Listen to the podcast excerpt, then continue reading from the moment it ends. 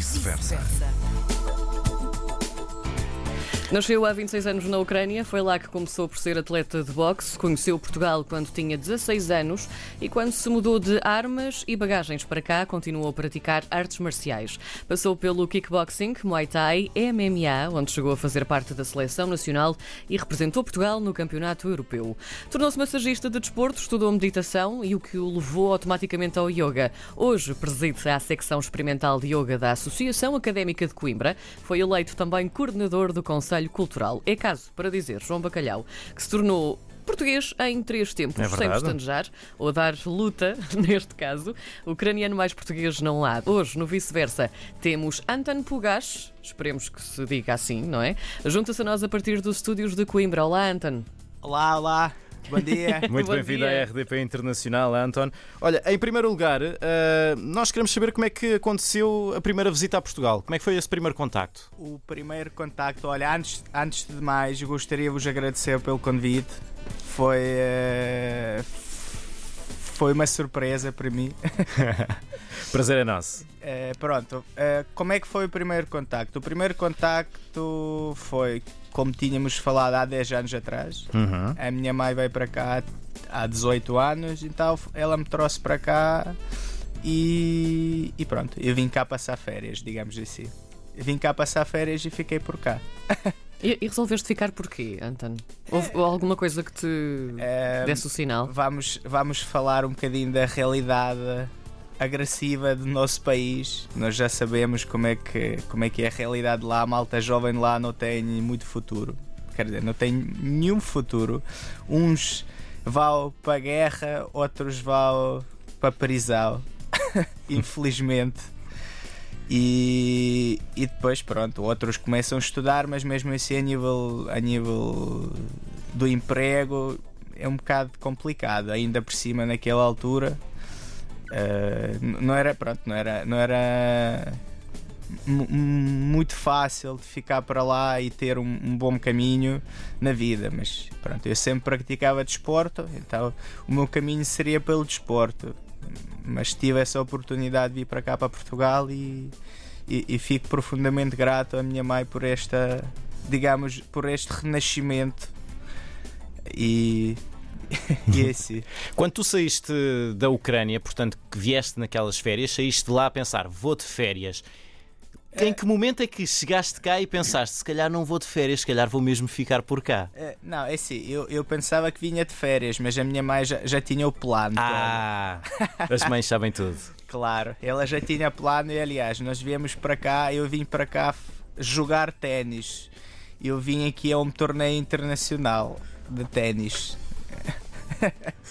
Portanto, nada a ver, não é? Nada a ver, nada a ver. Anton, o teu percurso desportivo e profissional também é muito completo. Tu encontraste as condições necessárias em Portugal que não encontrarias, por exemplo, na Ucrânia ou noutro país? É, é assim, o Portugal foi um país que me acolheu de uma forma muito, muito amorosa, muito, muito aberta e eu mais, mais uma vez fico agradecido todos os dias a todas as pessoas, a todas as estruturas cá em Portugal que me, que me deram essas boas-vindas, digamos assim, e posso dizer que em Portugal temos muito mais pessoas muito mais simpáticas, muito mais mente aberta, digamos assim, eh, do que nos países de leste. Eu não falo propriamente da Ucrânia, mas mais nos países de leste. E tem a ver eh, principalmente pela educação de lá, né? Pelos regimes e as formas como as pessoas pensam lá e têm formatação mental, digamos assim. Tu fixaste-te em Coimbra. Como é que surgiu a paixão pela cidade? O que é que essa cidade tem de especial para ti? Ehm, vamos lá ver. É uma cidade com, com rio. Eu adoro rio, adoro água. Eu sou aquário. e gosto, gosto de natureza aqui também. Eu, eu, se calhar vocês estavam à espera que eu ia dizer é, muitos estudantes, malta assim muito jovem, tudo internacional, mas Há muita vida. é, mais ou menos. Já, já foi uma altura das festas, das noites, das discotecas, mas depois, pronto, quando nós crescemos e evoluímos, ganhamos outra maturidade, ganhamos outros interesses e, e, e eu, assim, para mim, a cidade de Coimbra é uma uma cidade muito, muito culta. Tem aqui pessoas muito interessantes, tem aqui umas atividades e, e, e pronto, e os eventos bastante interessantes a nível de desenvolvimento como físico, físico, pronto, a nível de artes marciais, a nível de uh, yoga e meditação, como a nível cultural. Há, há, temos teatros, temos convento de São Francisco, temos várias estruturas muito interessantes onde uma pessoa consegue evoluir em vários segmentos, digamos, da sua vida. Por isso, para mim, esta cidade é, é bastante completa, apesar de ser pequenina, mas é completa. Nós no início dissemos que tinhas algumas funções importantes também aí, eh, fazendo um bocadinho pela cidade de Coimbra. Como é que é ser um estrangeiro à frente de funções tão importantes? Uh, eu acho que a questão de ser estrangeiro tinha a ver pela questão da, da língua, porque para falar cá em Portugal temos que falar português.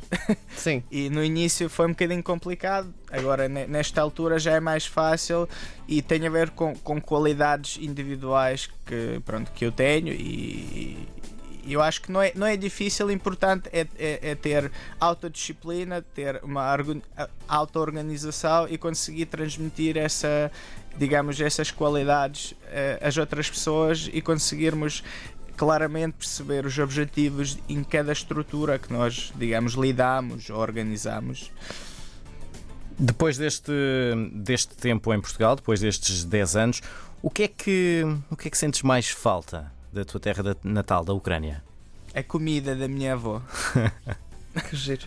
A minha avó faz uma comida fabulosa, mas eu, eu um dia ainda vou trazer para cá e ainda vamos abrir um restaurante cá. Adoro isso. Nós nessa altura vamos querer, nós vamos querer ir a esse restaurante. Ai, sim, sim, sim com, certeza, nós, com certeza. Eu e a Karina Jorge somos loucos por comida, estamos Verdade. sempre a falar sobre comida. Uh, Diz, diz. Então vocês não imaginam, a minha avó faz melhor comida do mundo. Acredito. Pronto. Eu acho que são todas as avós. Mesmo. Sim, é verdade, é verdade. Costumas uh, visitar a Ucrânia com frequência? Vais lá? É, vou mais ou menos uma vez por ano. Uhum. No, no ano passado, aliás, no, em fevereiro, vim para lá, fiz um pedido de casamento é.